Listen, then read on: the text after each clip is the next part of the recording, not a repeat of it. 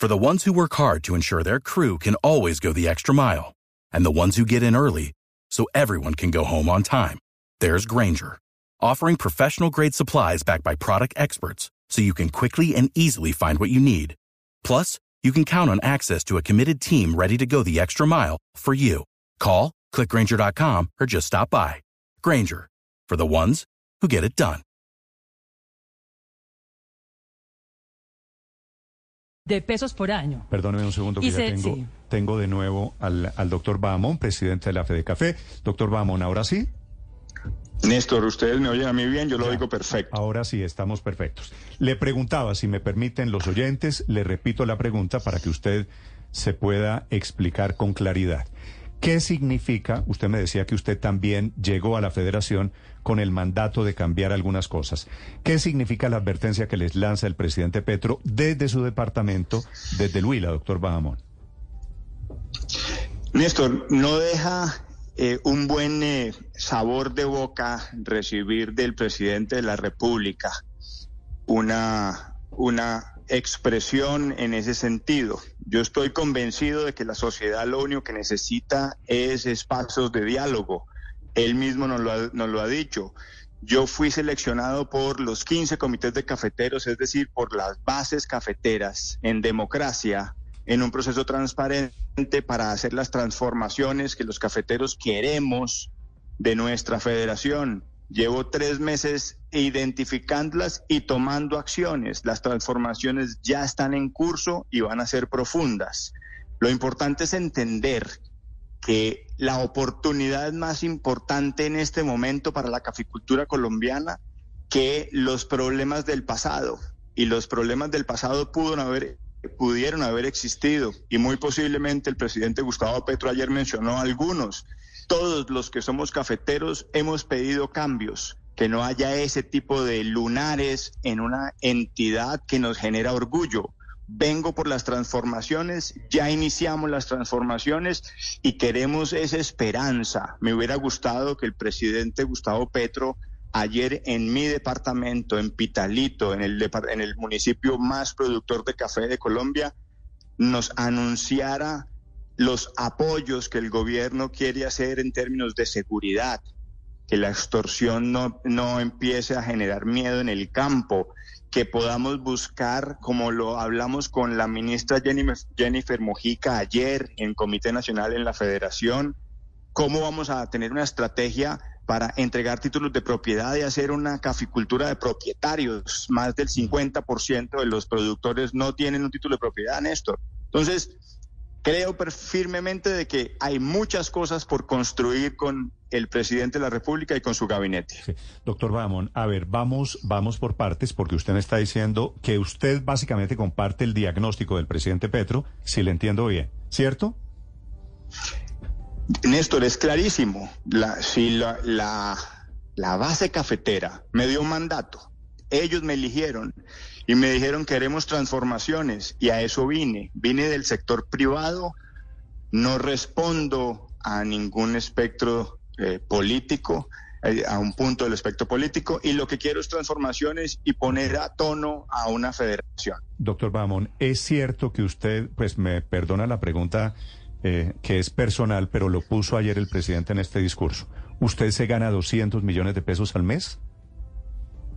Néstor, esa- esas comparaciones que se hicieron ayer, pues no son acertadas. No, son, no es ni siquiera el 30% de lo que pudo haber dicho. Además, la misma federación en el proceso de selección de su nuevo gerente le bajó 20% el salario al nuevo gerente general de la federación, pero ese no es un tema que nos deba, No, no, yo eh, sé, digamos yo que sé, poner a hablar. yo sé, por eso, por eso le digo, es que el presidente lo mencionó, no yo.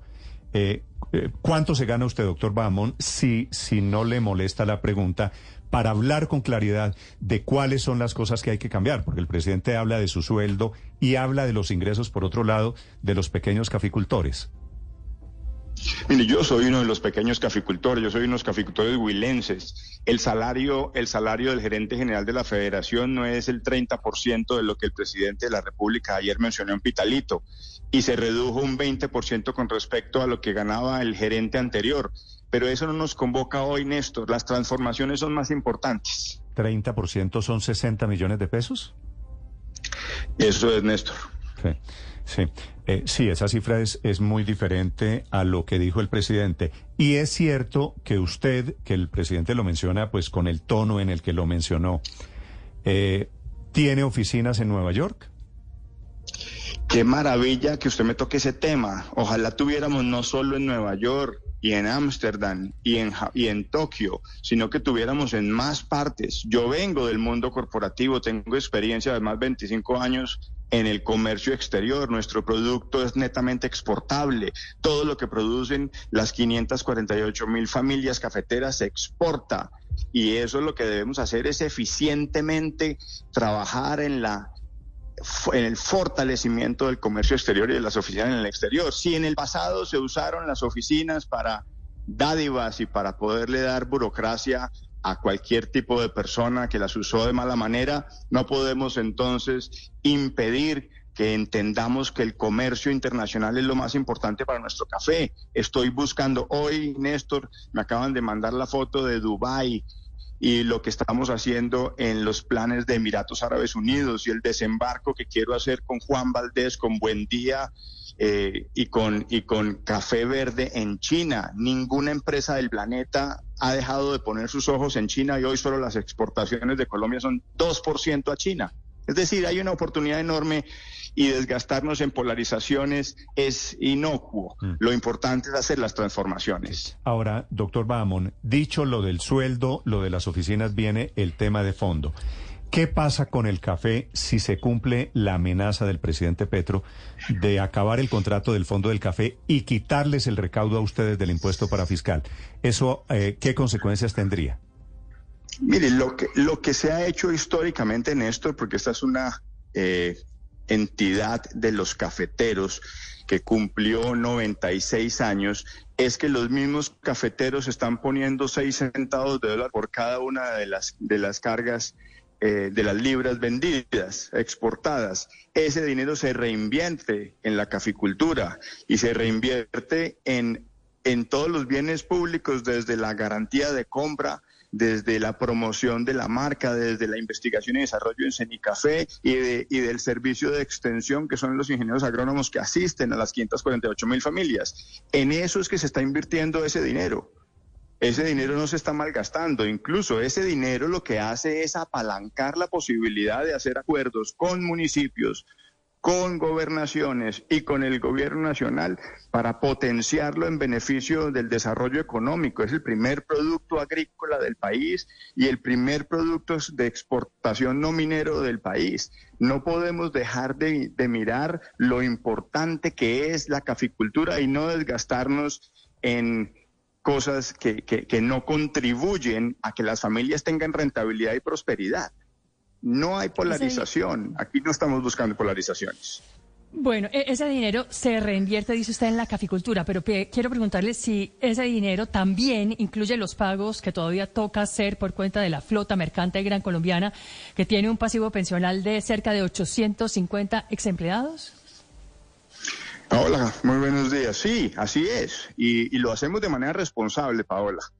El, el, la flota mercante gran colombiana en el 91 dio utilidades, en 1991 dio utilidades. Hubo después una apertura económica y lo que hizo fue acabar con la flota mercante. No fue por malos manejos. Y yo no debo estar aquí defendiendo lo que se hizo en el pasado, pero sí ilustrando a la audiencia de que no es un desgreño institucional. Hoy hemos pagado más de 240 millones de dólares. Ayer en la reunión que tuve con cuatro ministros en la federación en el marco del comité nacional, al ministro Bonilla les mostramos lo que ha invertido, lo que ha pagado la Federación Nacional de Cafeteros por ese pasivo pensional de la flota, casi un billón de pesos de los cafeteros colombianos en resolver un inconveniente que ellos no provocaron. Entonces, aquí lo importante es sentarnos a buscar las soluciones y hacer las transformaciones, no a, a ponernos a buscar la polarización me están llamando a un acuerdo nacional, a la sociedad civil, a la paz.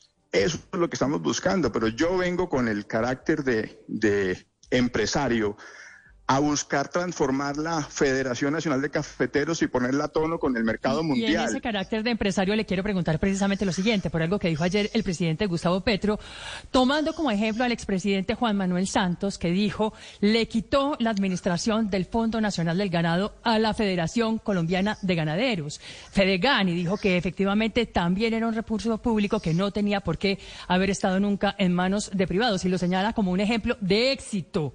¿Usted cree que eso es aplicable también para el Fondo Nacional del Café? Entre paréntesis, es cierto, el presidente de Petro dice, le aprendimos esta jugada a Santos. Se le olvidó decir que Santos le quitó el recaudo del parafiscal a Fedegan, pero se lo devolvió meses después. Sí, faltó la segunda parte de la historia. Correcto, correcto. pero ¿cree usted? Así es. Sí.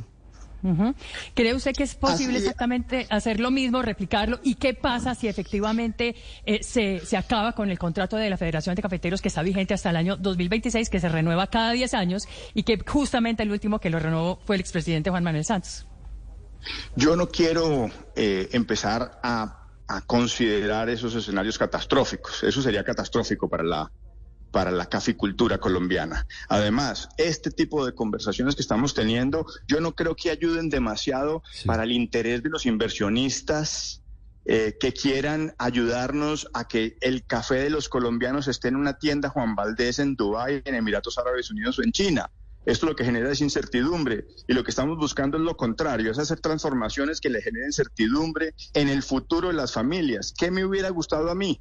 Sí. que en el marco de un estadio de Pitalito, en el Huila, eh, se hablara de la seguridad, de lo que nos está quejando en este momento, a cafeteros extorsionados que los están sacando, que se hablara de lo que hablé con la ministra Jennifer Mojica acerca de entregar títulos de propiedad, más del 50% de los cafeteros colombianos no tienen un título de propiedad, Néstor, que se hablara de fertilización, de que con la descolgada de los precios que está viviendo en la Bolsa de Nueva York nos tuvieran un apoyo en fertilización, un apoyo en renovación de cafetales, algo que estamos construyendo con sus ministros y que nos hubiera gustado que llegara a Pitalito en unos buenos anuncios. Eso es lo que estamos buscando. sobre esas dos realidades quiero preguntarle, porque al final son dos escenarios que parecen absolutamente contrarios, diametralmente opuestos el mismo día.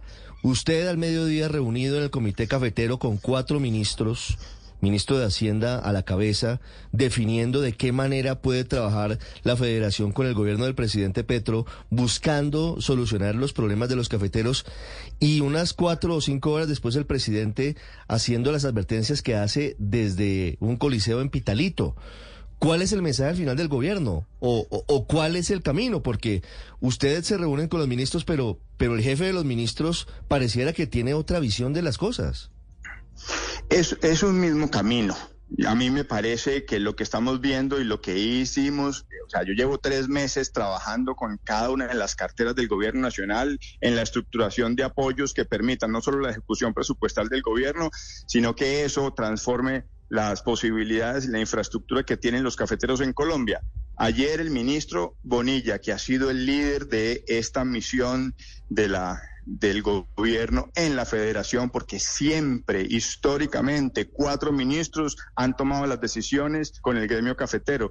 Y eso es lo que vamos a seguir haciendo. El ministro Bonilla ayer nos dijo de la necesidad de revisar el sistema cooperativo, de hacerlo más robusto, de la asociatividad, de las transformaciones que debemos hacer ahí, de la herramienta de futuros y de buscar que los futuros no se conviertan en el demonio de la caficultura, sino que se conviertan en una herramienta válida para la comercialización en los mercados internacionales. Nos habló la, ministra Jennifer Mojica de la fertilización, de la renovación, de la inversión agrícola y obviamente de la transformación, algo que el ministro Germán Umaña siempre nos ha dicho, la industrialización en las regiones y que, y que no me estoy acomodando. Ese es el discurso que yo les vendí porque soy ingeniero de producción agroindustrial y porque trabajo hace 25 años en la identificación de mercados para los potenciales productos a, llevar a la industrialización a nuestras regiones y hacer que el cafetero colombiano deje de depender del vaivén de la bolsa de Nueva York, sino que transite en, la cadena de valor. Fíjese, doctor Bahamón, que, que aquí usted dice que es un solo mensaje el que lleva el gobierno del presidente Petro, aunque lo que diga el jefe del Estado en público sea un poco distinto, pero yo quiero preguntarle por la crisis cafetera, por lo que está pasando hoy. Hay convocadas manifestaciones por un sector de los cafeteros para este jueves. Eh, hay para una, hoy. una situación, sí, para hoy. Hay una situación Están, muy... están en Armenia, ya veo aquí imágenes, las chivas de cafeteros. ya llegaron los cafeteros, pues imagínese. Y hay unas preocupaciones reales sobre lo que está pasando con, con el sector, lo que está ocurriendo con los fertilizantes, lo que está ocurriendo con los mercados internacionales, puede llevar a una profunda crisis. En ese contexto, ¿cuál puede ser el papel de la Federación de Cafeteros para llegar eventualmente a ese punto de acuerdo con el gobierno y hacer una transformación que beneficie al cafetero, al cafetero raso, a, quienes salen todos los días, obviamente, con la, con la intención de, de llevar su, su saco de café y tener eh, los mejores rendimientos? Con, hace tres meses entré a la federación y siempre con humildad y mucho respeto he asumido el compromiso de establecer las mejores relaciones con el gobierno nacional en beneficio de 548 mil familias y de 2.5 millones de empleo. Eso es lo que hemos venido haciendo. Ayer en el marco del comité directivo y nacional pudimos expresar todas esas iniciativas en las cuales podemos trabajar en conjunto y se crearon mesas de trabajo, mesas de trabajo para el cooperativismo, para, la- eh, para los incentivos en fertilizantes, para los cafeteros que podría digamos que eh, mejorar esas condiciones que hoy está viviendo porque hoy eh, tenemos un precio que se descolgó en la bolsa de Nueva York y una tasa de cambio que también ha estado al vaivén de los acontecimientos mundiales. Entonces, todas estas cosas se han planteado. Eh, y esto es lo que estamos trabajando. Hay una ruta de trabajo con cada uno de los ministerios. No queremos es polarización y estoy convencido que incluso el presidente de la República, Néstor, en su, en su alocución en Pitalito, dijo que se había tomado eh, un café incluso con Álvaro Uribe Vélez. Yo estoy buscando ese café y quiero sentarme con el presidente de la República porque son más las coincidencias en beneficio de la caficultura colombiana que las diferencias. Doctor Bamón, de las muchas preguntas incómodas que yo le he hecho en esta entrevista, quiero hacerle la última, la última pregunta. Dije esta mañana que a mí me da la impresión de que este problema es personal. Este problema tiene nombre propio y es usted. Desde que usted fue elegido es cuando el gobierno se le salta este chip de hay que reorganizar a la fuerza la industria del café y ahora vamos en amenazas con quitarle la financiación y quitarle el contrato del fondo del café. Si ese, si es, y me da la impresión de que usted sabe que, que es así. Si eso es así, ¿usted ha pensado en, un, en algún momento hacerse a un lado, eh, es decir, salir de la, del cargo para el cual acaba de llegar? Néstor, yo me debo a los cafeteros que me eligieron y, y me seleccionaron. Esto fue, no, no es una elección, yo no soy un político. Yo soy un gerente. Ellos quisieron contratar un gerente y yo estoy aquí para ponerle el pecho a las dificultades que tiene la caficultura, pero para explorar las oportunidades que tiene la caficultura y hacer la realidad en beneficio de ellos mismos. Yo no quiero poner esto en términos personales, yo sé que usted tiene que hacer las preguntas incómodas, pero yo lo que sí quiero es que nos circunscribamos al discurso del presidente de la República en el marco del acuerdo nacional, del diálogo, de la paz, de tomarnos un tinto, ojalá un Juan Valdés, para buscar esas iniciativas que pueden hacer a la economía colombiana y a la caficultura colombiana eh, más próspera y que los cafeteros se sientan soportados por el gerente y por el gobierno nacional. Germán Bahamón es el presidente de la Federación de Cafeteros, son las siete en punto. Este es el futuro, al final de cuentas, del producto que ha sido la leyenda en nuestra economía, el futuro del café, y eso es lo que está en juego, el futuro de algo más de 500 mil familias cafeteras en Colombia. Doctor Bahamón, gracias por aceptar este diálogo aquí en Blue Radio. Le deseo feliz día. Néstor, muchísimas gracias a usted y un saludo muy especial a los cafeteros que nos oyen.